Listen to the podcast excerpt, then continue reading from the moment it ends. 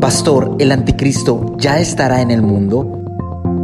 Esta semana nos hacen la siguiente pregunta que creo que va relacionada con todo lo que está sucediendo en el mundo, muy específicamente con la guerra entre Rusia y Ucrania. Y yo creo que muchos cristianos, por ejemplo, asocian esa guerra con una de las guerras eh, eh, bíblicas, la guerra del Armagedón, Gog y Magog, y, y empiezan una serie de cosas. De hecho, la pregunta que nos hacen esta semana es, pastor, el anticristo ya estará en el mundo. Y, antes de contestarla, quiero, quiero decirles qué significa la palabra anticristo. Es alguien que se opone a Cristo, alguien contrario a Cristo. El apóstol Pablo lo entendía muy bien y en 2 los tesalonicenses, capítulo 2, versos 3 y 4, él dice, nadie os engañe en ninguna manera, porque no vendrá sin que antes venga la apostasía y se manifieste el hombre de pecado, el hijo de perdición, el cual se opone y se levanta contra todo lo que se llama Dios o es objeto de culto, tanto que se siente en el templo de Dios como Dios,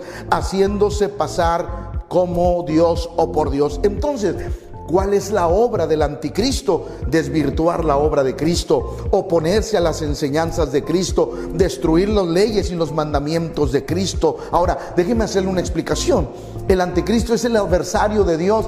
Dios no tiene adversarios porque la Biblia dice que Dios es todopoderoso. No, no es el adversario, pero es el que hace la obra en contra de Cristo. Ahora, el anticristo ya estará en el mundo, pastor. Eso es algo que yo como pastor no lo puedo afirmar. Y no creo que haya alguien que pueda decir que el, anticristo ya está en el mundo. No creo que haya alguien, aún, los, los teólogos más prominentes, no creo que se puedan atrever a decir el anticristo ya está en el mundo. Pero ¿qué es lo que sí ya está en el mundo? Eso está en la Biblia. Primera de Juan capítulo 4, verso 3.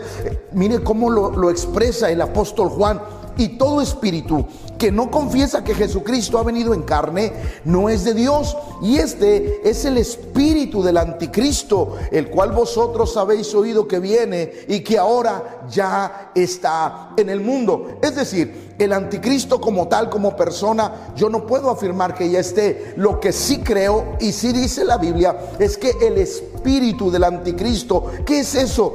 El sentir en contra de las cosas de Dios. Por eso hoy usted puede ver que se burlan de Dios que hacen memes en contra de Dios, que en unas películas hacen ver a Cristo como un homosexual. Cosas como esas se levantan contra las enseñanzas de Cristo, el, el, aborto cuando Dios dice que no, eh, eh, todas las ideologías que se levantan, que van en contra de Dios, no es otra cosa más que lo que dice la Biblia, el espíritu del anticristo. No es que el anticristo ya esté en persona, pero su espíritu, el sentir en contra, de las cosas de Dios ya existe en este mundo. Primera de Juan capítulo 2 verso 18 dice, hijitos, ya es el último tiempo y según vosotros oíste que el anticristo viene, así ahora han surgido muchos anticristos. Por esto conocemos que es el último tiempo. Muchas personas que tienen ese, ese deseo en contra de Dios. Por eso eh, eh, en muchas partes